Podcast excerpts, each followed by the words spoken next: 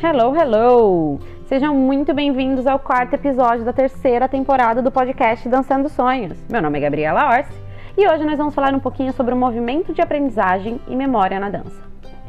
Eu queria começar falando com vocês aqui uma breve resumo do que é a definição da memória, tá? Esse podcast hoje eu prometo que eu não vou me estender. Ele é um assunto complexo, então eu vou tentar falar ele de uma forma simples, tá? Mas a gente em alguns momentos vai estar falando sobre alguns termos mais específicos, né? A gente precisa falar pelo menos sobre o processo de aprendizagem. Então eu gostaria de começar fazendo a definição de memória. Então, a definição mais básica de memória são os processos interrelacionados, tá? São três, que é assimilar, armazenar e recuperar a informação.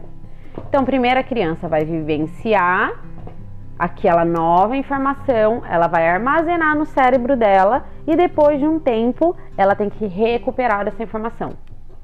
Se ela tem esses três pilares, se ela, se ela tem esses três processos, ela realmente memorizou aquilo que foi ensinado seja uma matéria nova, uma dança, uma nova cor, seja qualquer informação que ela esteja recebendo, tá? Então as memórias, elas são o resultado do que, pessoal? Da aprendizagem. Hum, maravilhoso. Então, quando a gente sabe que a criança realmente aprendeu, quando nós mesmos, como adultos, aprendemos, quando a gente consegue recuperar essa informação. Quando a gente realmente armazenou essa, essa informação nova, tá?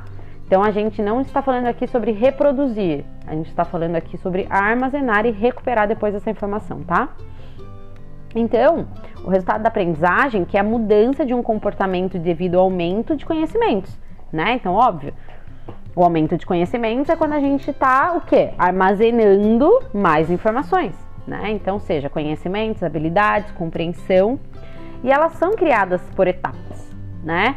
Então a gente vai falar aqui agora um pouquinho sobre a primeira etapa, que é quando o indivíduo ele experimenta estímulos, tá? Então quando a gente fala de estímulos, a gente pode estar falando sobre cheirar, saborear, tocar, ouvir, né? E por meio desses sentidos e dessas percepções, é, isso vai se tornar uma memória imediata é, ou sensorial, tá? E a partir dessa mudança de memória sensorial, que ela ainda não está classificada, ela apenas vivenciou esses estímulos, né? Ela só experimentou esses estímulos.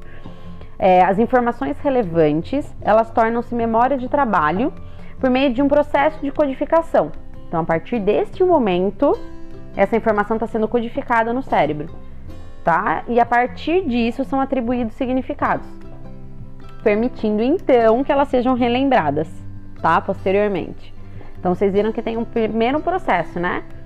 Que é o que a gente falou lá atrás, que é primeiro assimilar. Então aqui ela tá, ela tá vivenciando essa primeira, essa primeira experiência sensorial, né? Seja tocando, ouvindo, vendo. E a partir disso, quando essas informações forem relevantes, elas vão conseguir ser lembradas posteriormente, né? Então, finalmente, essas informações elas são necessárias é, para recuperação futura tornando-se memória de longo prazo, tá? Por meio da é, consolidação. Eita, palavrinha difícil. Durante a qual as memórias recentes são diferenciadas das mais antigas e se tornam menos vulneráveis de esquecimento. Então aqui, as informações necessárias para a recuperação futura, elas tornam-se memórias de longo prazo. É por isso que a gente fala que a gente tem aquela memória de curto prazo, que é uma coisa que você lembra, mas você não retém essa informação por muito tempo. Não é mesmo? Então, vamos lá, onde eu parei? Memórias de longo prazo por meio da consolidação. Ah, essas memórias elas não são tão vulneráveis ao esquecimento, tá? Então, e uma vez que elas são percebidas, codificadas e consolidadas, né? Vamos nós aqui aos três passos novamente. É, essa memória de longo prazo elas podem ser recuperadas por anos, tá? Ou até mesmo para a vida inteira. Então, quando a gente realmente retém uma informação, a gente pode lembrar dela pelo resto das nossas vidas. Aí, a gente entra onde? Na nossa parte sobre a dança. Então, à medida em que o dançarino ele aprende uma nova coreografia, eles criam memórias explícitas e implícitas, tá? É, as suas primeiras experiências é, e as comunicações recebidas durante essa aprendizagem são codificadas na memória explícita ou declarativa na dança. É, as informações sensórios motoras, sensório-motoras, as sensações de realizar o movimento por meio das funções motoras do corpo, muitas vezes elas são referidas como informações sinestésicas, tá? Elas são armazenadas como memória implícita e não declarativa. Vamos a uma pequena diferença aqui.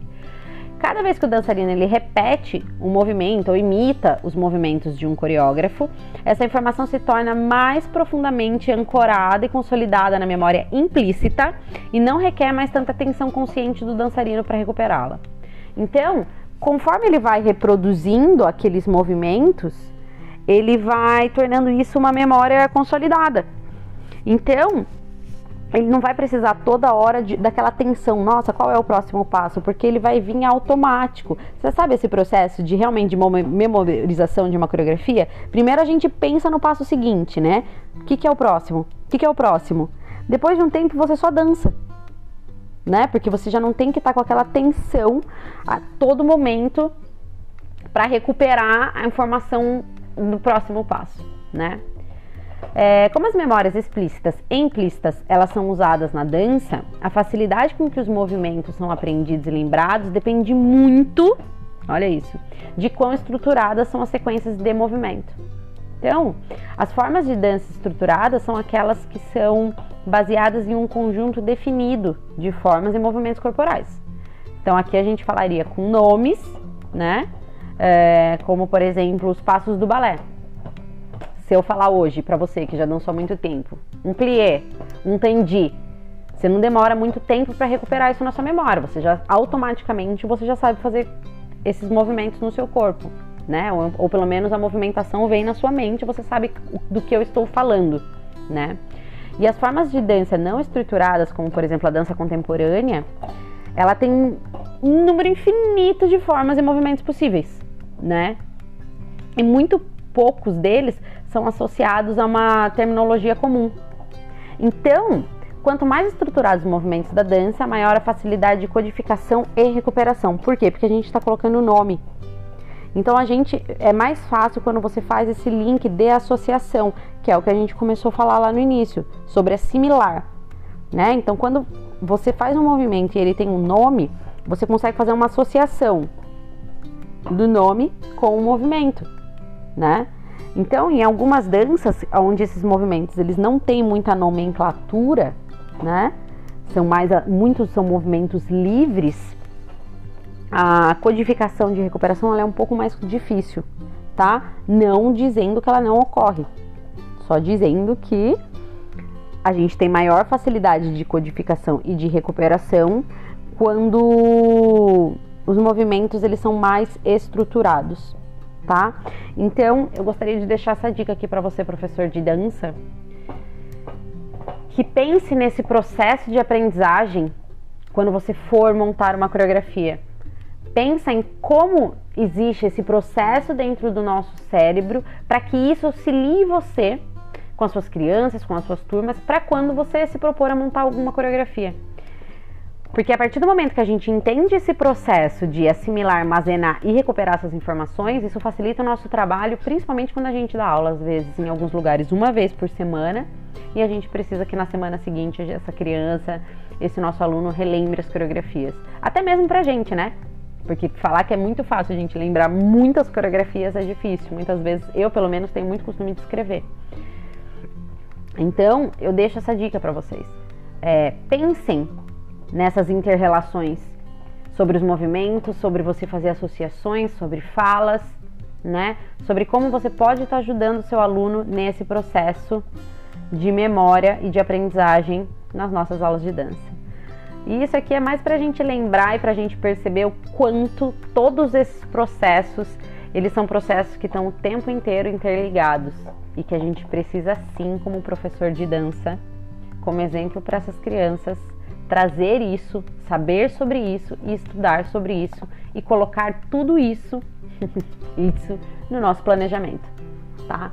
Então, vamos nos preparar, né? Vamos sempre tentar ser melhores para aqueles serzinhos que se espelham tanto na gente e se a gente puder facilitar a vida deles e a nossa num processo que ele acaba sendo simples, mas que se a gente não sabe, a gente não coloca ele em uso, vai facilitar a vida de todo mundo. Espero ter ajudado vocês com essa dica hoje. A gente se vê no próximo episódio.